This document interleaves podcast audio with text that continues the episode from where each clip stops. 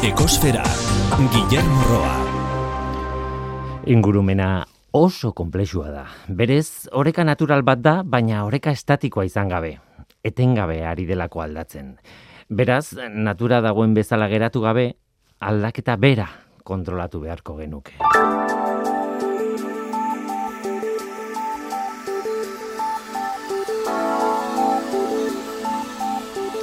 Animalien espezie basatien merkatua aztertu du Sheffieldeko unibertsitateko talde batek biodibertsitatean duen iragina aztertzeko. Eta ondorioa da, merkatu horrek arriskuan jartzen dituela espeziak, baita babestuta dauden inguruetan ere. Ideia hori ez da begibistakoa, ematen du baietz, baina ez da begibistakoa, esaten dute egileek. Kontserbazionista askoren ustetan, espezien trafikoa nolabait jasangarria dela, uste dute, hau da ez, ez dutela aleen kopurua murrizten. Beste batzuek esaten dute esetz hori ez dela egia. Horregatik egin dute azterketa hori. Animalia basatia garrapatzen diren lurraldei buruzko ikerketan datuak datuei begiratuta. Eunda hogeita mairu espezietako datuak bildu dituzte. Laurogeita emeretzi ugaztun espezie, hogeita lau egazti espezie eta amar narrasti espezie. Datuekin, eredu matematiko komplexu bat osatu dute populazioen evoluzioa iragartzeko. Emaitzak Nature Ecology and Evolution aldizkarian argitaratu dituzte. Batetik, basozainek babestu gabeko lurralde bateko espeziek euneko iruragoita bosteko murrizketa izan dutela kalkulatu dute. Bestetik, espeziak jaten diren tokietan, euneko irurogeiko murrizketa kalkulatu dute. Eta adibidez, animaliak maskota izateko harrapatu diren toki, tokietan, edo harrapatzen diren tokietan, euneko irurogeita amairuan murriztu dira. Emaitzek ez dute jasangarritasunik adierazi alegia. Kalkuluen arabera gainera, espezie basatien trafikoak urtero bos mila eta hogei mila milioi dolar arteko irabaziak sortzen dizkie saltzailei. Gipuzkoan txingudiko ekoetxean eta aste honetako larun batean gainera otsailaren hogeian ikastaro berezi bat izango da. Txingudik bizi diren, txingudin bizi diren anfibio eta narrastien inguruko hurbilketa horrela deitzen da. Arantzadiko jongarin erpetologoak gidatuta. Doako jarduera da, baina izena eman behar da parte hartzeko.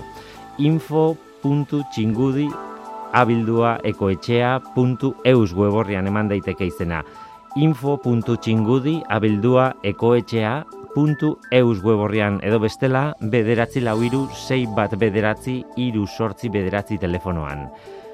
Helburua da hiritarren parte hartzea izatea, txingudiko anfibio eta narrasti espezie nagusiak ezagutzeko eta bere biologiaren oinarrizko alderdietan sartzeko. Mintegi edo ikastaroren antolatzaileek azpimarratu egin dute, ez da aldez aurreko ezagutzarik behar, mintegi honetan parte hartzeko. Otsailaren hogeian txingudiko ekoetxean irunen gipuzkoan. Bestalde, karbono dioksidoen emisioi dagokienez. Azken, azken ostiraleko datua da. Lurraren CO2 maila lareunda mazazpi koma hogeita maika ppmkoa da. Mauna loa sumendiaren behatokian neurtua okerrera joaten jarraitzen dugu. Iazko txailaren amalauko datua, baino lau ppm altuagoa da e, aste hontako datua. Eta hori ez da berri ona. Beti esaten duguna, zeo biren kontzentrazioarekin kezkarik ez izateko, berreunda laurogoi ppmkoa izan barko luke neurketa gutxi gora bera.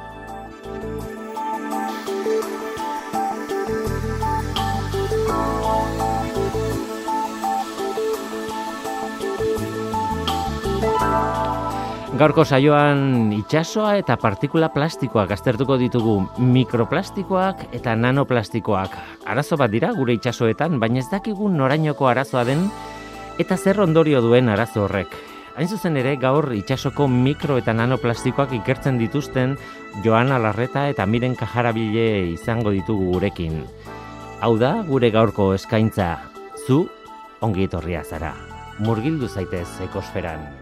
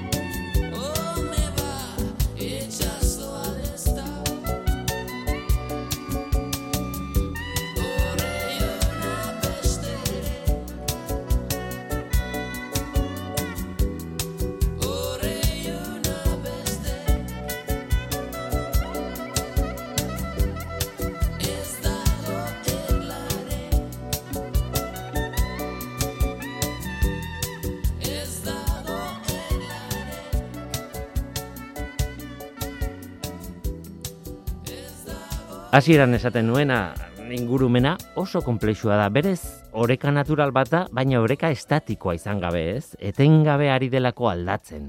Beraz, bueno, natura dagoen bezala geratu gabe, hori ezinezkoa baita, aldaketa bera kontrolatu beharko genuke. Eta ez da kontu erraza, ez da bate erraza. Baina horren alde egiten dute lan aditu askok.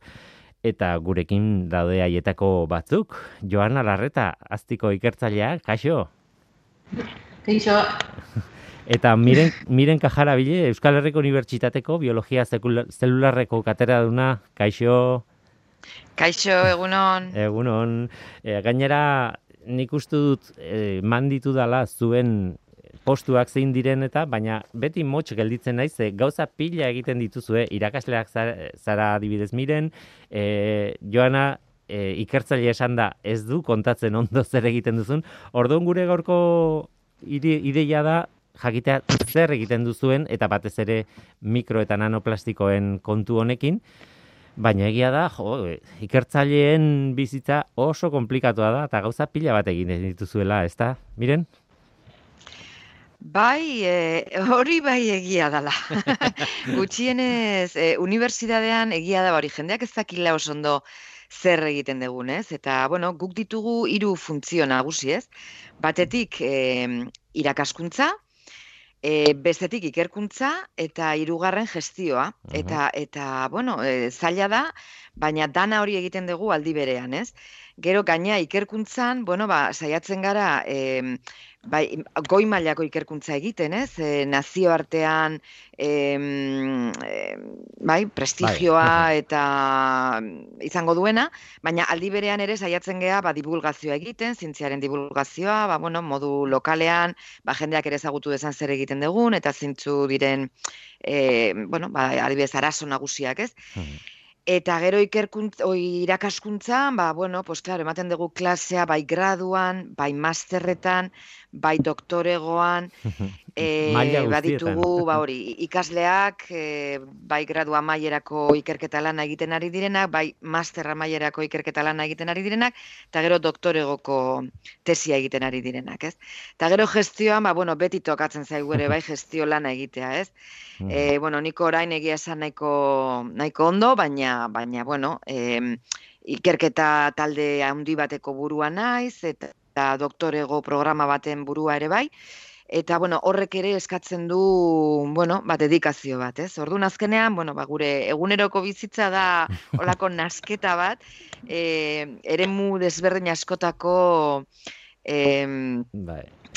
erabakiak eta hartu behar ditugu, ba, etengabe, ez? Eta gainera nik eh, Euskal Herriko Unibertsitateko biologoa bezala edo e, aurkeztu zaitut, baina ez da bakarrik Euskal Herriko Unibertsitatean kampus eh, batean zaudela, fakultate batean zaudela, gainera PIE estazioan, PIE estazio fam, famosoan, esan behar nuen, plen, plentziako itxas estazioan ere lan egiten duzu, eta horrek esan nahi du, itxasarekin zuzenean zer duten proiektuekin egiten duzula lan. Bai, hori da, hori da. E, bueno, gure ikerketa taldeak e, urte asko daramatza e, itxasoaren inguruan lanean, ba, hogeita bost edo gehiago. claro. eta, eta, bueno, ba, bai, hasieran egiten genitun e, itxasoarekin lotutako lanak, ba, lehioatik, lehioako e, zientzia eta teknologia fakultatetik, han bageneukan, edo badaukagu oraindik, e, akuario e, zerbitzu bat, eta han egiten genitun esperimentuak, baina bueno, ba, beti arazoak, esperimentu handiegiak ere zen genitun egin, itxasotik urruti, beraz, ura ekarri behar genuen ara, uraren kalitatea ere bazaila kontrolatzea, eta bueno, pues, 2012an ireki genuen e, plentziako itxasestazioa, eta hori izan da ba, guretzako urrats garrantzitsu bat, ze orain, ba, bueno, pues, baditugu alde batetik zientzi fakultateko e, laborategi eta infrastruktura guztiak gehi ba, e, plentzia, plentziako itxasestaziokoak, ez? Eta han batez ere, ba, burutu alditugu, ba, dibidez, e, e, akuario sistemak eta uh -huh. badituguan askozea handiagoak eta aurreratuagoak, eta, bueno, ba, itxasoarekin erlazionotako esperimentuak egiteko eta, ba, askoze baliabide hobeak dituguan, ez? Eta gero, bueno, ekipamenduaren aldetik ere bai, ba, bueno, badaukaguan eh, ekipamendu berezi asko, eta horrek baimentzen digu, ba hori, ba, ez nola esan, ba, alako ikerketa galdera hmm. garrantzitsuei erantzuna emateko eta ba, esperimentu desberdinak egitea. Bai, eta nik hmm. gehituko nuke, zaudetela biologoak, kimikariak, e, denetik da, hor sartuta elkarlanean, eta gainera ingurua da, ba, polit, polita, eh? izugarria da, inguru hori da, plentziako inguru hori, plentzia eta gorliz arten gutxi bera bera dagoen estazioa da, eta, ba, oso polita da, oso toki polita. E, bai, bai. Eh, Joana, zuk aztin egiten duzu lan, eta azti, naiz eta azti guztia ez izan e, itxasoarekin zer ikusia duen ikerketa egiten du, osea, beste gauza batzuk ere egiten dituzue, baina itxasoarekin asko lotzen dugu eta eta hala izan behar du, ez? Bai, bai, horrela da. E, azti, e, bi ikerketa unitate daude, e, bat da e, elikagaien ikerketa burutzen dena, eta bestea da itsas ikerketara zuzenduta dagoen e, saila. Hmm. Eta ni zuzenki e, itsasoetako eta kostaldetako ingurumen kudeak eta e, taldean e, aurkitzen az. Ni gu ere talde, bueno, e, nahiko potentea edo handia gara, eta miren eta e, pien diren bezala, gu ere oso multidisciplinarrak gera, ez? Azkenean, ba, ni kimikaria naiz, e, da gaude biologoak, matematikariak eta e, ingenieritzako jente pila daukagu baita eta bueno, gure lan talde desberdinen artean elkarlan asko egiten dugu itsasoari zuzendutako ikerketa asko e, egiten ditugu. Ta mirenek lehen aipatu duen bezala guk ere ba, e, maila internazionaleko proiektu askotan hartzen dugu parte, prestigiozko proiektu askotan hmm. eta tira guk ere ba, bueno, e, beraiek bezala beste maila batean ba itsas ikerketara oso e, zuzenduta gaude e, era desberdinetan hmm. Eta, eta oso, oso lotuta baita, bai.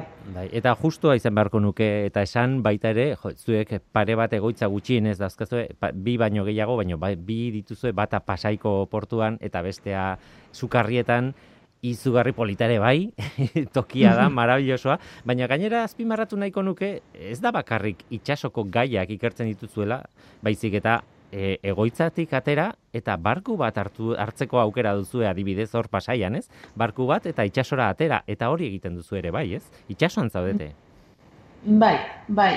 E, guk bi e, eraikuntza ditugu itxasikerketa saian, basukarrietan dago, eta bestea pasaiako portuan aurkitzen gara, eta gure ba, e, laginketa talde osoa edo handiena pasaian dago, baditugu horrelako foraborda ba, e, handi bi, eta gero itxasuntzi bat, eta ba, beraiekin ba, egiten ditugu laginketak, sedimentu laginketak, eta bueno, ba, estruktura nahiko garrantzitsua daukagu laginteka, laginketa mota horiek egiteko, eta ez bakarreko hori, itxas ondoetako, e, ar, e, hau da, argal batimetriak eta egiteko, beraien reliebeak eta ikusteko, e, bueno, ekipamentu nahiko potentea daukagu, ba, ba, entidade Euskal Herri mailako Euskal Herri mailako entidade desberdinetarako lan egiten dugulako. Hmm. Mm, bai. Zuri itsaso ora ateatzea tokatzen zaizu tarteka?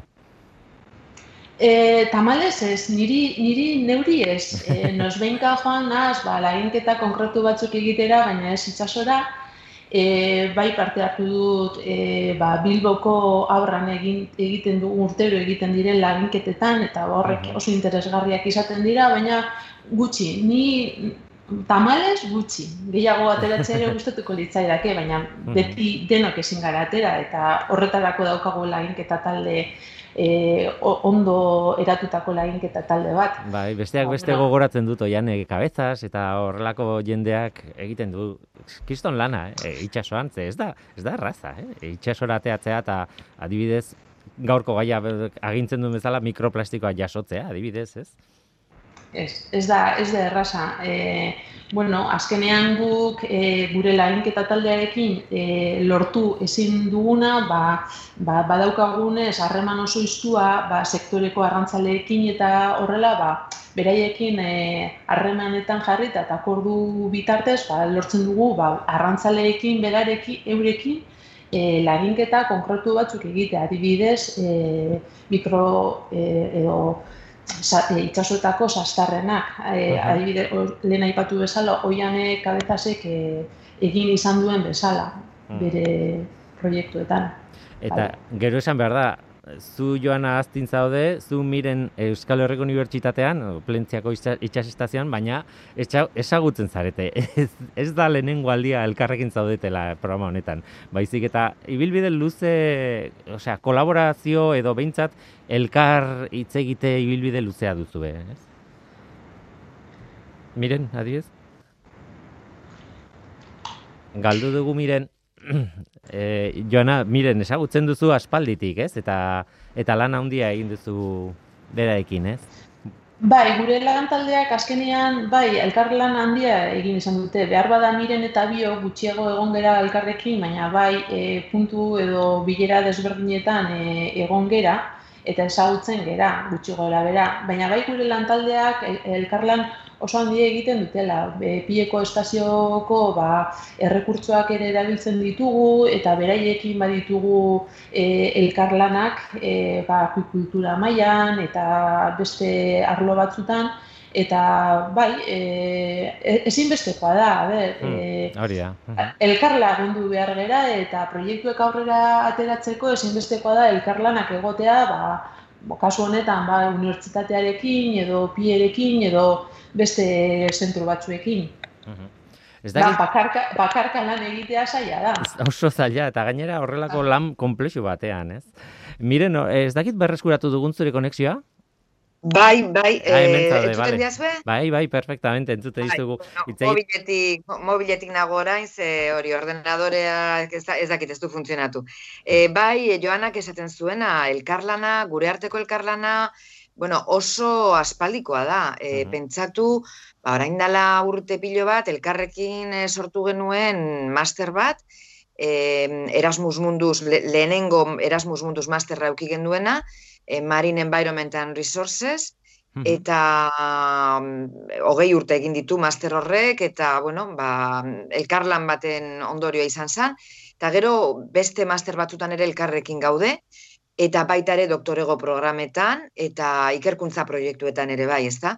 E, izatez, orain eskatu berri degun proiektu berri batean, ba, bueno, pos, pixka bat elkarlan hori ere ari gara jorratzen e, lan handia. Guazen hitz egitera e, mikroplastikoi buruz eta gai konkretu bada, asko, asko ikertzen dituzue eta gai konkretu bada eta eta gustatuko litzaidake gai hori zentratzea, ez? Plastikoi buruz askotan hitz egiten dugu eta gero mikroplastiko hitza esaten dugu edo nanoplastiko hitza hasieran esaten nuen bezala, baina kokatu behar da ondo, ez? E, ulertu arazi behar dugu jendeari adibidez, e, plastiko zati, mikroskopikoa direla, alegia ez direla ikusten, ez? Bueno, eh, hor egonda, eta dago oraindik eh, ez da bai da pixka bat, ez da, ba, nola eh, zailkatu eh, itxasoan topatzen ditugun plastiko desberdinak, ez da? Baina, bueno, oroar esan dezakegu, e, bueno, makroplastikoak izango dira plastiko handiak, ez, ba, jendeak ezagutzen dituenak, ez, ba, bai e, botella, bai poltsa, bai edozein plastiko zati, ez, e, e, arrantzaren, arrantzarako erabiltzen diren sareak, eta, bueno, guzti hori, ez da.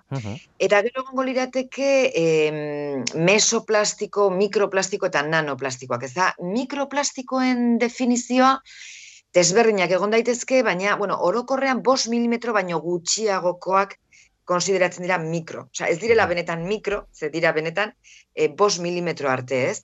Orduan, klaro, hor, e, tarte horretan, haundienak, ba, bai izan iteke ikusgarriak bai, e, Baina bai, egia da, guretzako mikro e, garrantzitsuenak dira txikienak. Txikienak, ze, mm, zenbat eta txikiago, orduan eta e, organismo bizidunekin e, elkarrekin sartzeko e, aukera gehiago, ez da? E, orduan, ba, naizta bos milimetro arteko tarte horretan, edo horretaz ari garen, Mhm. ba, bai egia da mm, guretzako ba, mikra, mikratako e, plastikoetaz e, ariko ginatekela, ezta? Eta gero nano plastikoak e, aipatzen ditugunean, ba, nano plastikoak izango dira eun nanometro e, baino gutxiago daukaten e, plastiko zatiak, ezta? Mhm. Eta pentsatu nano hitza, ez? Ba, benetan txikia dala, ez? E, ba, metro baten mila milioi aldiz txikiagoa. Bai. Mila milioi aldiz txikiagoa. Esan daiteke gutxi gora bera mikro da bakterioen tamaina edo horrelako zerbait, baina ja nano da molekula edo molekula hundien tamaina behintzat, ez? hori da virusen tamaina ere bai. Hori da, hori da, bai. Mhm. Virusa, hori da, bakteria baina askoz txikiagoa da, Bai. baina... Mhm. Bai. Hori ez... Hori da, tamaina txikia. Ja egongo ginateke, ba hori zeluletan barneratu e, daitezken e, partikulen tamainan, bai. Mhm. Joana, hori jasotzea ez da erresa. Ez, ez, ez da bat errezan. Batez ere itsasoko uretan hori batzea oso zaila da. E, guk adibidez e, erabiltzen ditugun sareak mikroplastiko laginketak egiteko ur gainazaletan iruron da berrogeta mar mikretakoak dira. Eta hori oso tamaina handia da, azken finean. Egia da baita hartzen den lagin horietan, zati handieri itxatxita e, mirenek aipatu dituen oso tamaina txikiko e, partikulak e, edo mikroplastikoak agertzen direla. Eta hoiek e, laginetik ez galtzea e, benetan ha- hartuta eta itxatxita dauen zati horiek ez galtzea zaila da. Claro, e, gertatzen dena da, guk erabiltzen dugun laginketa estrategia hori da zuzenduta urgainasaletara eta arrantzatzen bezala, ez? Hmm. Jakiteko gutxi gora bera, ba, ez dakiz zenbat e, e, ur gainazalean, azken finean e, erabilitako e, sarearen tamaina eta goaren eta e, egindako arrastre horren denboraren araberakoa bai da lag- laginketa. Laginketa mota desberdinak egin daitezke. Mhm. Baina, bueno, guk erabiltzen duguna azken finean e, neurri batean e, kontzentratu ahal izetako e, zer dagoen e, ingurunean metodo hori da, ez? Mhm. Eta egia da, ba, azkenean, ba, mirenek aipatu bezala, mikroplastiko hoien tamaina e, mikra batetik 5 milimetro tarte horretan, hori e, pf, tamaina oso bariatua da, oso handia da, eskala oso handia da. Mhm. Eta orduan bilatzen ari zaren tamaina edo tarte horren arabera, e, egin behar diren laginketa estrategiak eta analizi e, zuk zer ikertu nahi duzunaren araberakoa da dena. Orduan, gu, gainera, gu momentuz gure teknologia ez daukagun ez oso garatua mikra txikietara, tamaina, mikra txikitako tamaino horietara, ba, erabiltzen ditugun sareak irureun da berrogota hamar mikratakoa dira. Hori baino txiki, tamaina txikiagoko partikulak behar bada, oza, neurri handi batean du ditzakegu e, ingurunean bertan. Eta ez gara gai hartzeko. Bai, e, askotan entzun dizut gainera e, itsasoan kilometro asko egin behar dira ur asko pasa eta e, gero kontzentratu kilometrotan hartutako lagina, ba, adibidez, e, bueno, ez dakit, mikroplastikoen edo hainbat mikroplastikoren e, multzo ikusgarri bat iku- bueno, ikusgarria ez da hitza, baina e, kontzentratzeko, ez? Eta hori adierazten du, ba, bueno, badaudela mikroplastikoa, baina ez da la inerresa jasotzea eta ez da inerriz da zea, ez? Hmm. Hori da, hori da. Gauza bat, Arazoa izaten da, Willy, em, claro, uretan, e, uretan, mm, igual zailagoa da, e, olako laginketak eta horrelako ikerketak egitea, eta horregatik em, azkeneko denboran, em, organismoetan neurtzea, e, da oso estrategia aukeran dagoen beste estrategia bat, ezta? E, adibidez, e, bat, batez ere, ba, bi, e, beraiek e, ura filtratzen dutela berez, bere e, elikatzeko mekanismoa hori dalako, eta ura filtratzen duten organismoetan neurtzea, e, sedimentuetan ere bai, e, plastiko asko, gero sedimentura e, eroriko dira, e, segun eta zeko garatzen ari den bitartean, ba, bueno, e, egin beharko ditugu e, ikerketa asko oraindikan laborategian. E, Osa, que kombinatu behar ditugu dako lanak.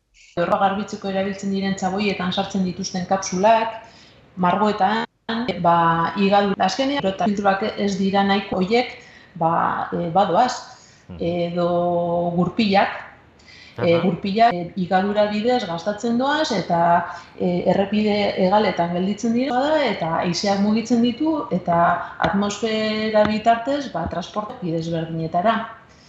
Eta horrela adibide pila bat. Hartu behar da, lehorrean askatzen duguna, inguru giroan askatzen baldin badugu, ura dela eta ibaiak errekak eta direla eta itxasorantz dijoaztela. Ez dakit iritsiko diran denak, baina, baina lehorrean utzitakoa doa, berez. Bai, hori da.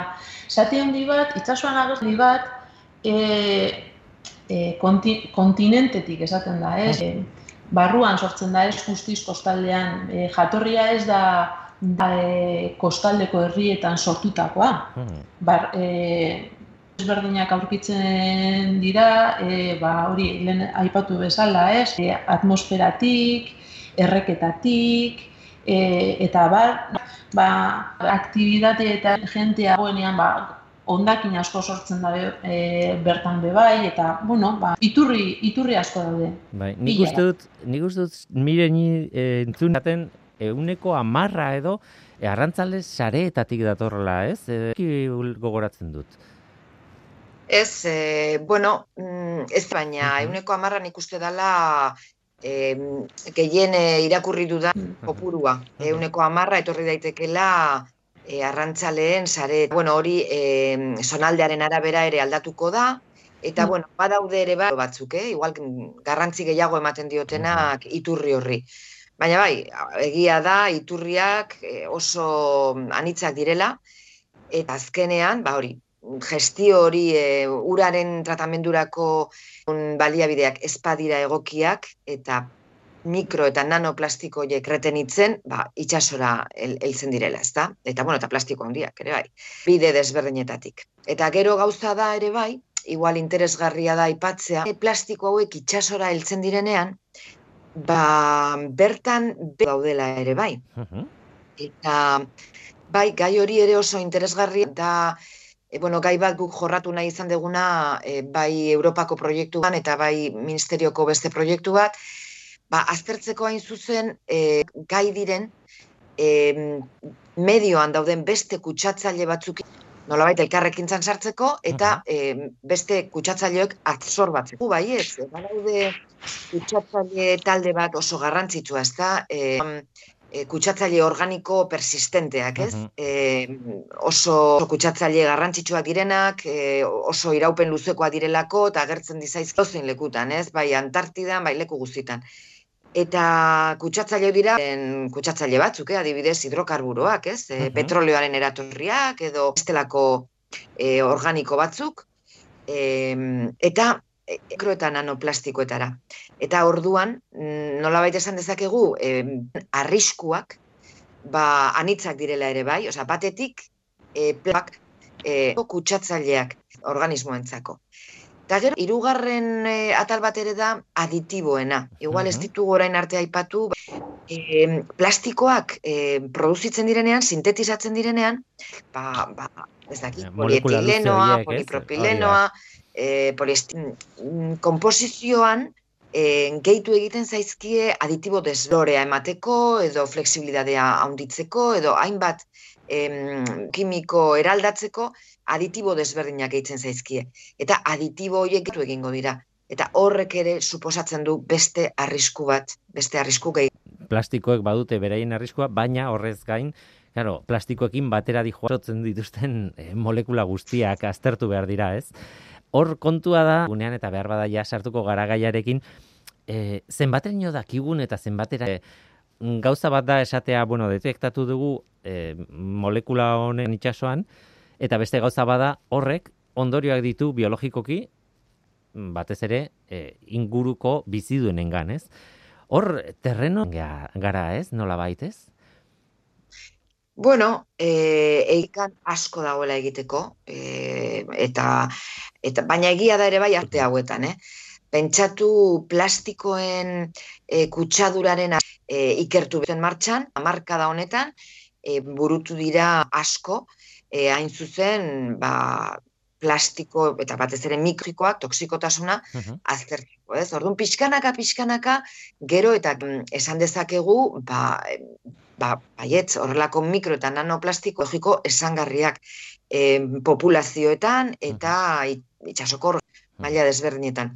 E, baina bueno, egia da oraindik asko asko dagoela egia. eta orain hasi ikusi dugulako bat amastiko hauek eh izan daitezkela. Eh azkenean eh miren, eh hori, e, tamaina eskala hori oso handia dela mikroplastikoetan, ez hartzen dela nanoplastikoen mun, zati horrekin baita, eta ari garenean, laborategiko metodologia, lehen e, esaten gendun puntu horretan ere, e, aurrera pausu handiak egiten ari dira e, neurketa ekipuak eta guzti hori.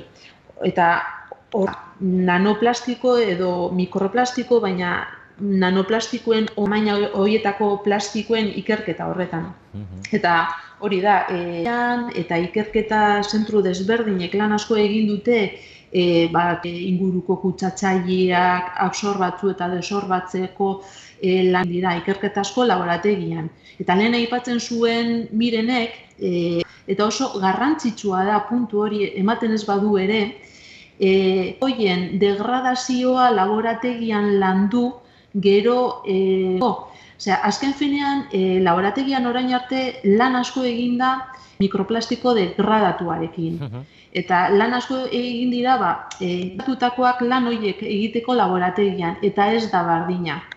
Ez da bardina ingurunean denbora bat egon eta gero, eta propietate horiek aldatzerakoan, un kimikoa ere aldatu egiten da. Orduan, beraiek e, toxikotasun hori da ez dakit oso ondo azaldu dudan, e, ez da berdina frogori egiteko e, degradatu gabeko mikroplastikoak erabiltzea edo, edo degradatutako mikroplastikoak oso ondo lan asko gelditzen da egiteko maila guztitan. Hmm. Eketak ba, bideratzen dituzte modu batean, eta e, gero genitasun bat, eh, lanetan eta e, analizi metodor e, itxaso araberakoa da, hmm. e, ingurunearen araberakoa da, eta oraindik e, erantzun asko gelditzen dira eta lan asko ba, homogenitasun bat lortzeko, ez? Eta hortik ba, aurrera. Nik batzutan pentsatzen dut, e, bueno, pentsatzen dugu baietz. Ba, falta zaiguna da jakitea zein den kalte hori.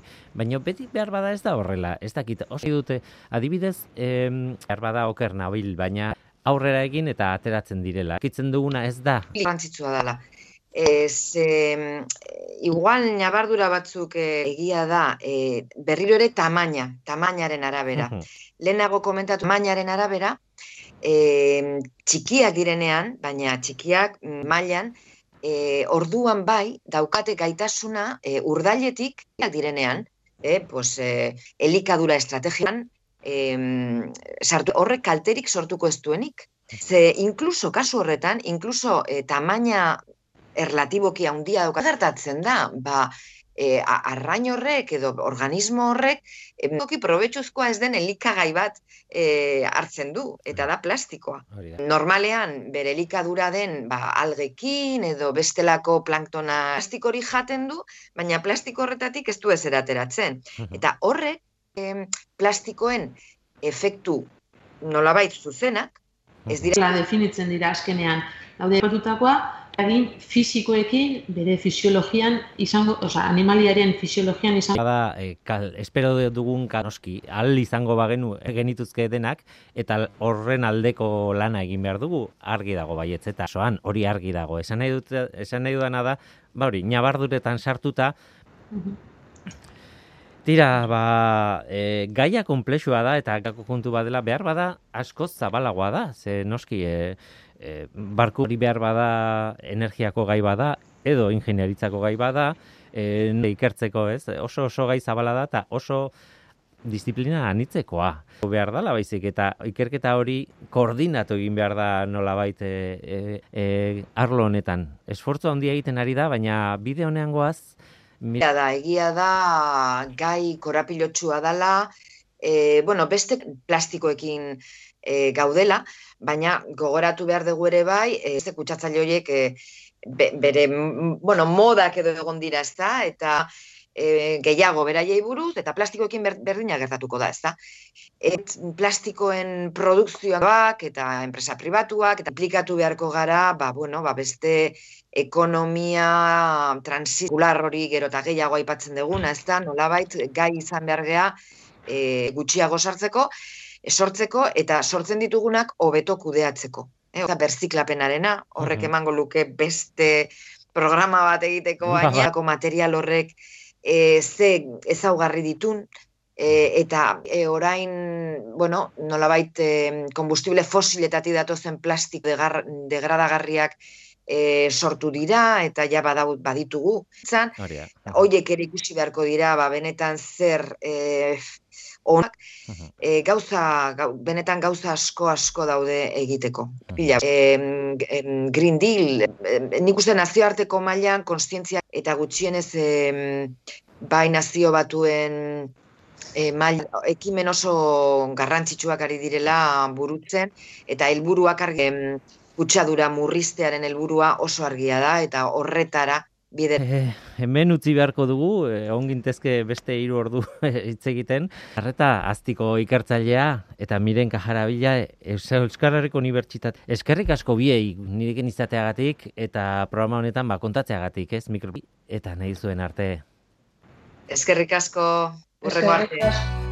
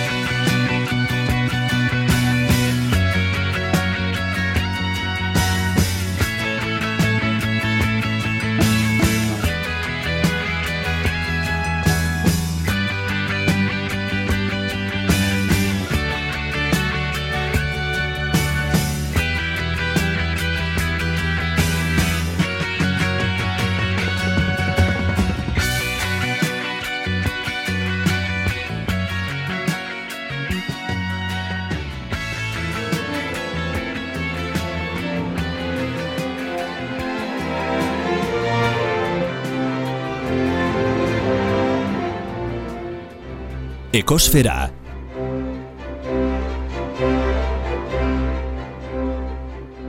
Eta orain, arantxa txintxurreta dator bere ekologia zipristinekin, beti ongitorria.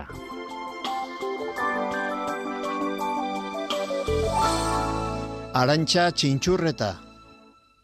Aurpegia emozioen informazio iturri dela gauza jakina da.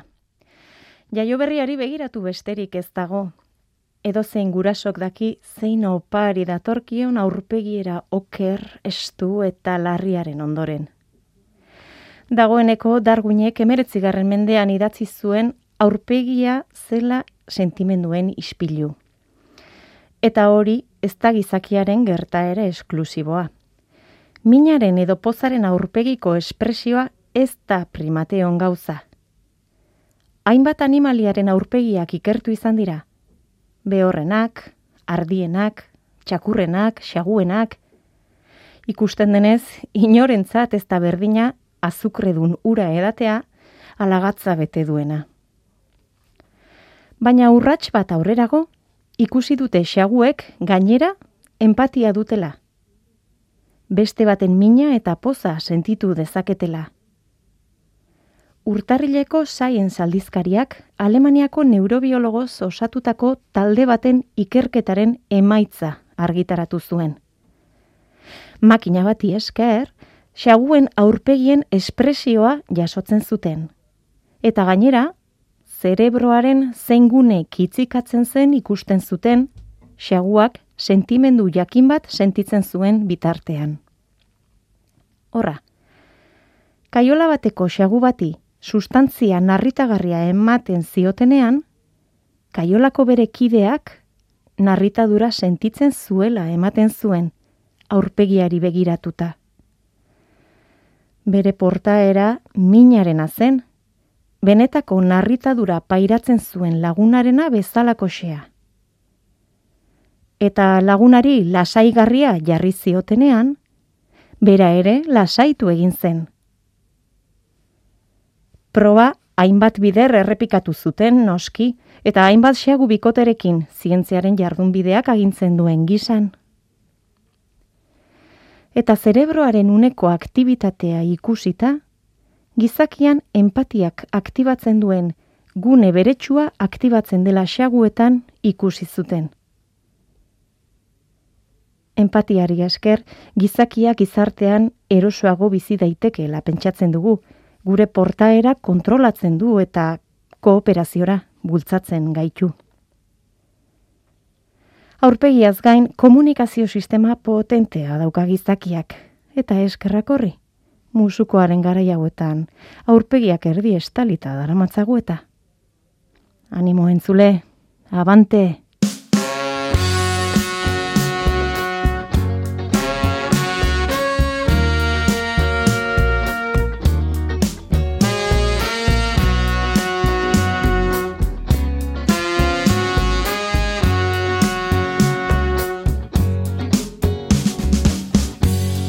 Hau izan da gaurkoa itxasoan sartu gara gaur mikroplastikoen bila eta nanoplastikoen bila. Eta bidaia, agian ez da hitz egokiena, baina hala ere esango nuke bidaia polita egin dugula. Oraingoz hau izan da dena hemen ekosferan. Mikel Olazabal teknikan eta ni Guillermo Roa mikroan. Aste ona izan. Agur.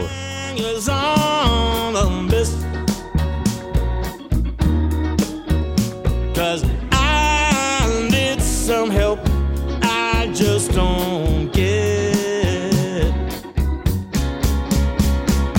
No one seems to understand what's up, what's up, what's up.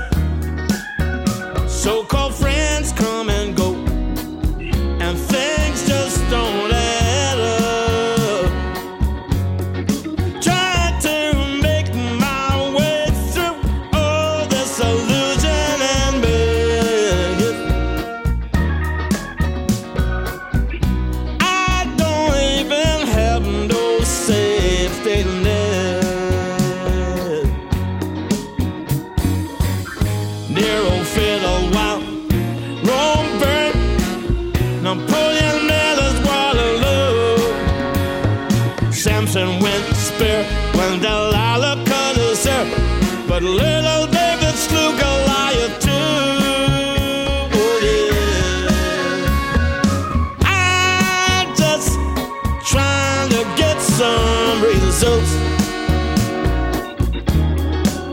Listen, baby,